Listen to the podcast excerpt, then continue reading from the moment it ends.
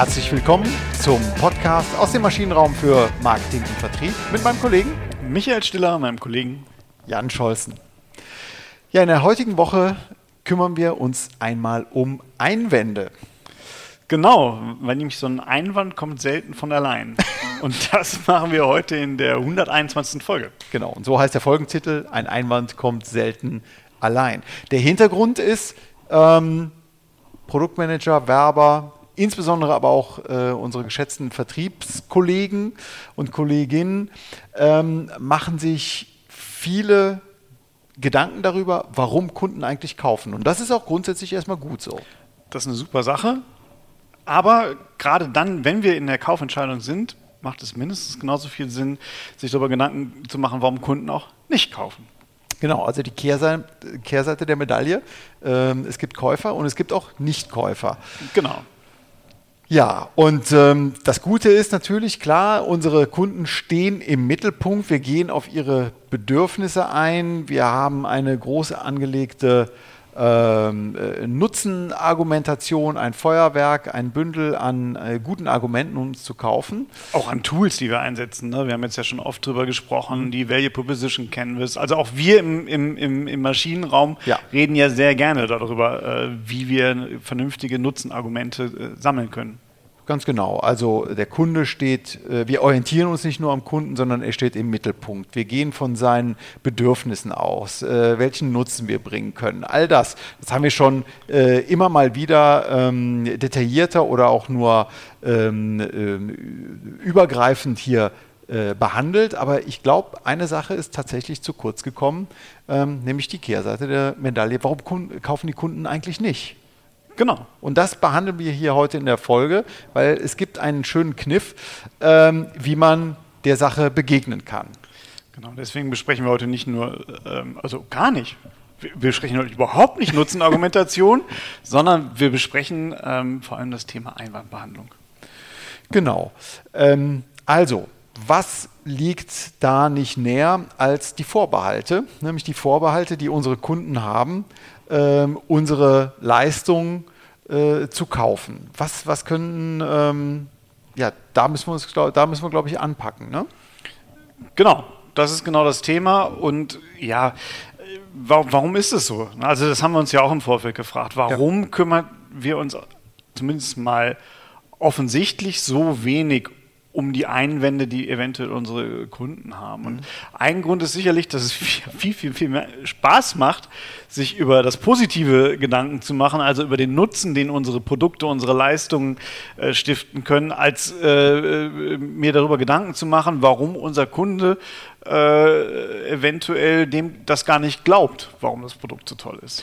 Genau, und so ein Datenblatt zum Beispiel, das gibt ja auch Sicherheit. Ne? Also wir sind gut darin, Werbematerialien äh, vielleicht eher technisch äh, aufzureißen, äh, über, ne? also große Handbücher zu formulieren und das Ganze durchzudeklinieren, wo da die Stärken liegen, weil wir auch gute Ingenieure natürlich haben, wir haben gute Softwareingenieure, wir haben gute Entwickler. Das macht uns als Unternehmen natürlich auch immer ein Stück weit stolz in einem produzierenden Unternehmen, aber auch in einem, in einem Internetunternehmen. Äh, wenn ähm, in der New Economy äh, kann ich mich noch daran erinnern, wenn ich ähm, da äh, wurde von Bandbreiten gesprochen im IT-Umfeld. Ja. Ähm, ja. wie viele Farben ich hier äh, auf einer Website äh, gut ähm, äh, what you see is what you get mach, äh, darstellen kann.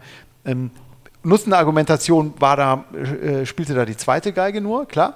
aber das stand im Vordergrund. Und das macht, ist eigentlich einfacher. Ja, und wie du es so schön gesagt hast, uns gibt es ja auch Sicherheit, weil es sind harte Fakten. Ne? Ich, ich kann mich daran auch als, als Marketier und als Verkäufer auch klammern. Das ist ja, ist ja super, von einer 100 Mbit-Leitung Leitung zu sprechen, als vielleicht in der Kombination von einer 100 Mbit-Leitung mit dem Quality of Service äh, über, über Datendurchsätze zu, zu reden. Also dann wirklich diesen Nutzen wieder äh, zu verargumentieren und, und beweisen zu können. Ne? Genau der Nutzen, um, um doch nochmal ein bisschen hier bei diesem Lieblingsthema zu bleiben und dann geht es auch schon los. Ähm, äh, wenn ich ein Einfamilienhaus habe und eine, äh, 10 Mbit Leistung, Leitung äh, versus eine 100 Mbit Leistung, Leitung, dann kann es ja vielleicht auch äh, ein Nutzen sein, wenn man weiß, aha, die beiden Töchter streamen gerade äh, Netflix und, ähm, und, und Amazon und man selber möchte vielleicht gleichzeitig auch noch äh, äh, arbeiten. Und wenn das alles stabil klappt, dann ist das ja gut. Das wäre jetzt das Thema Nutzen. Ja. Ähm, aber wir haben immer noch nicht den Einwand, was wäre denn jetzt ein, äh, was, was, könnte mich denn davon abhalten, jetzt äh, auf, eine, auf einen äh, Internetprovider einen neuen äh, zu starten? Was, was hält mich davon eigentlich ab?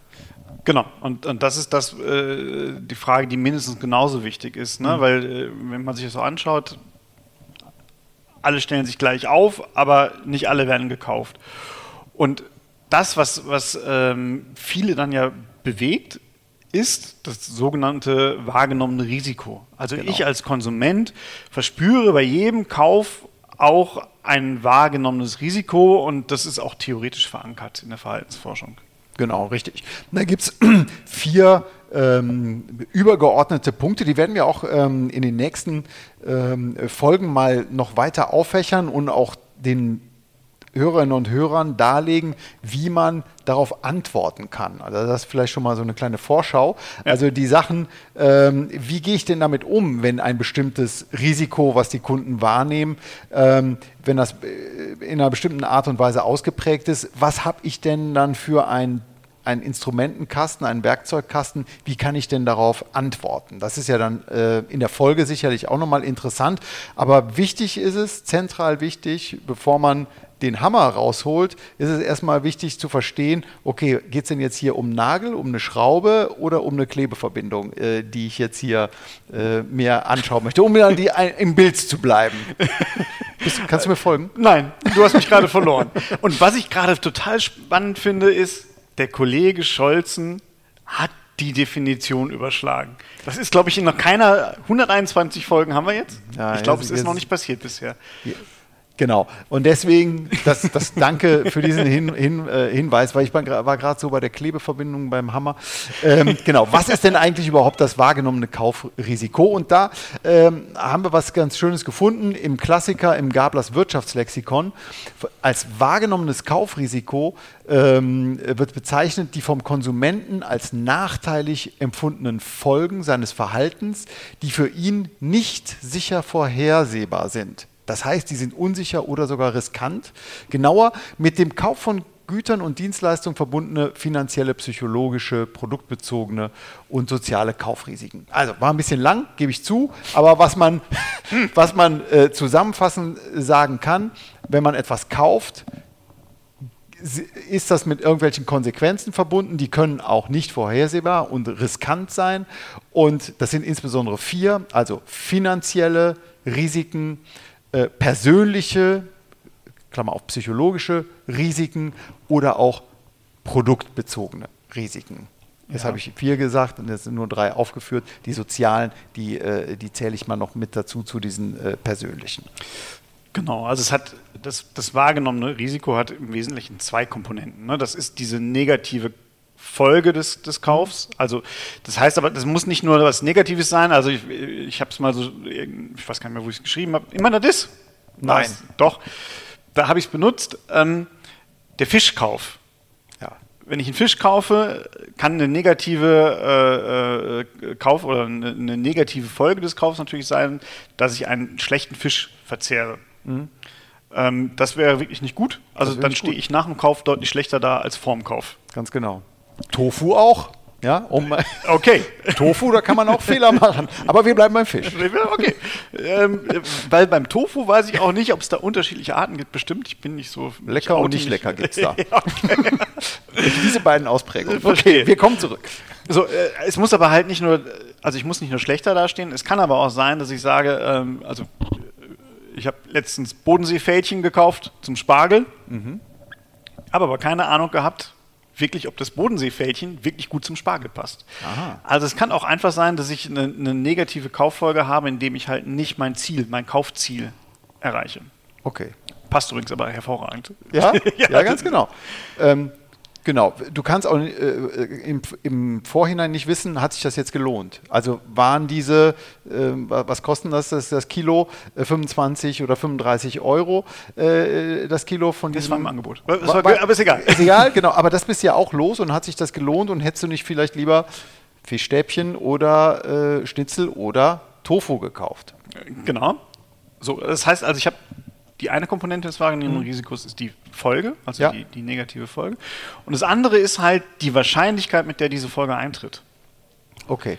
Mhm. Und da muss ich mir schon auch drüber Gedanken machen. Ne? Es kann ja sein, wenn ich einen Toaster kaufe, ist eine negative äh, Kauffolge sicherlich, ich bekomme einen tödlichen Stromschlag. Mhm. In der Praxis wird sich aber äh, die, die wenigsten Konsumenten werden dieses Risiko als, äh, äh, als sehr wahrscheinlich einschätzen. Das heißt, es spielt im wahrgenommenen Risiko für, meisten, für die meisten Konsumenten wahrscheinlich keine Rolle. Es ja. ist eine negative Kauffolge. Die Wahrscheinlichkeit ist aber so gering, dass sie einfach nicht in den Kaufentscheidungsprozess einfließt. Genau.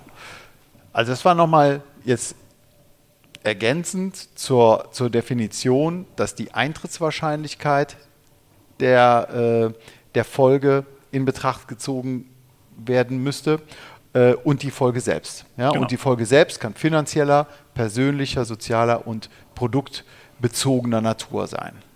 Genau.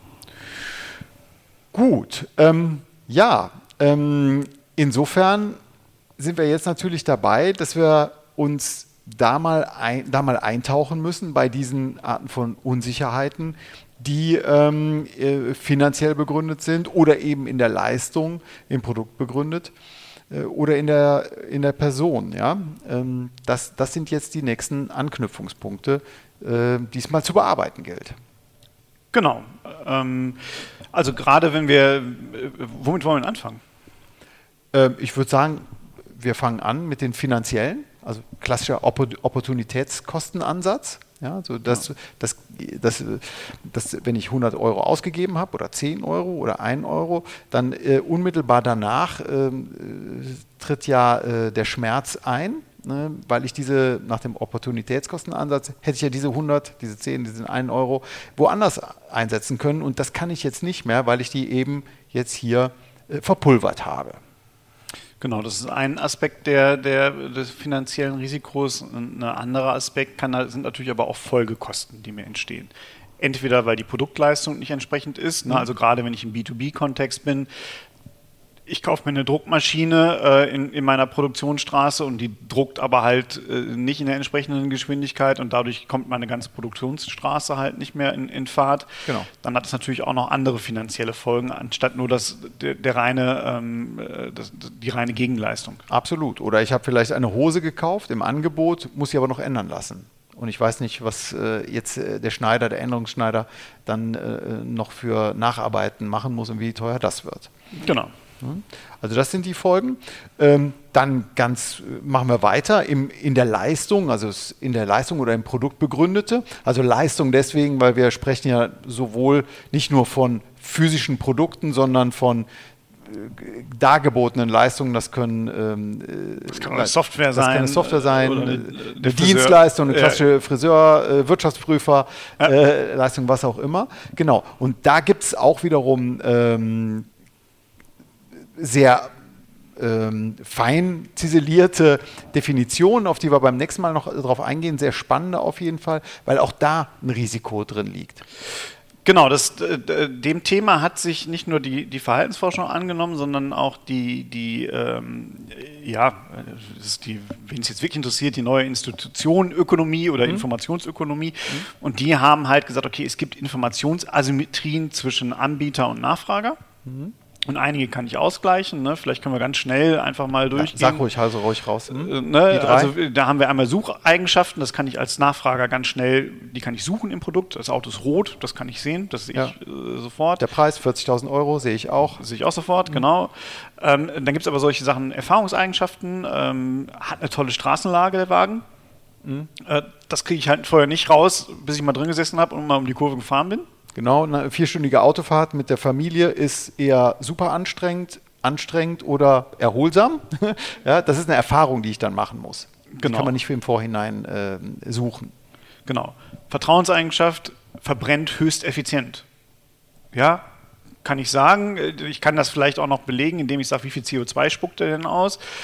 Äh, wenn man so ein bisschen in die jüngere VW-Geschichte reinschaut, dann kann man definitiv sagen, es bleibt eine Vertrauenseigenschaft und nur wenige könnten das wirklich dann nochmal nachweisen. Genau, oder hält 200.000 Kilometer, 300.000 Kilometer, 400.000 Kilometer. 400.000 Kilometer wäre für mich keine Erfahrungseigenschaft mehr, aber man könnte es ja, erfahren. Genau.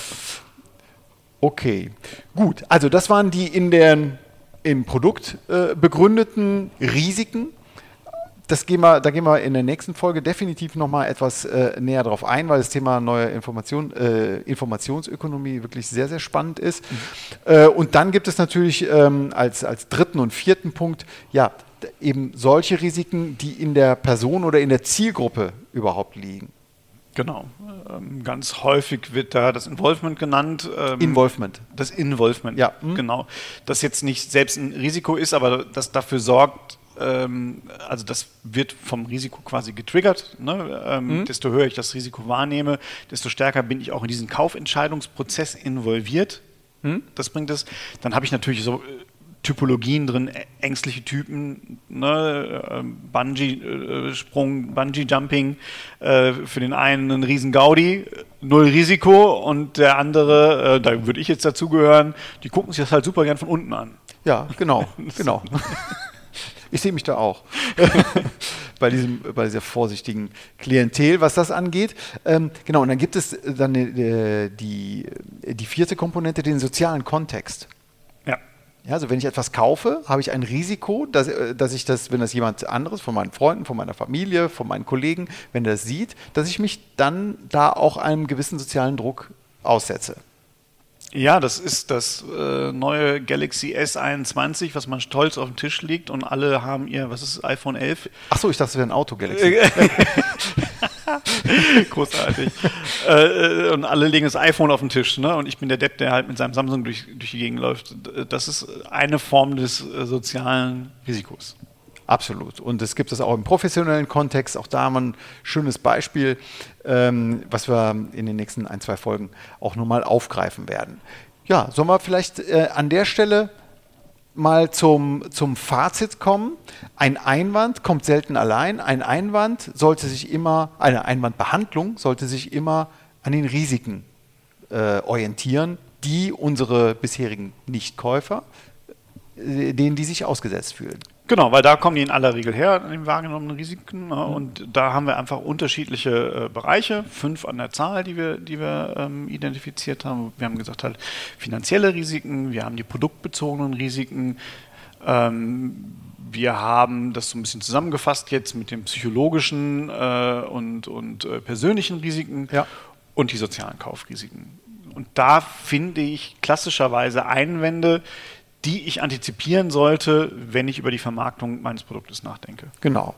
Also in der Zusammenfassung, wenn ich mir Gedanken darüber mache, wie ich die bisherigen Zweifler, also die Nichtkunden, wie ich die besser verstehen möchte und deren Einwände nicht nur, nicht nur äh, zu behandeln, sondern erstmal anzuerkennen und zu beantworten, dafür ist es super zentral wichtig, sich über diese vier bis fünf Themen Gedanken zu machen und welche Möglichkeiten man dann haben, das hören Sie in den nächsten ein bis zwei Folgen. Genau. Also hören Sie wieder rein. Sie und rein. empfehlen Sie uns weiter. Und abonnieren Ab Sie uns. Abonnieren Sie uns auf allen Kanälen. Vielen Dank fürs Zuhören. Bis zum nächsten Mal. Tschüss. Ciao.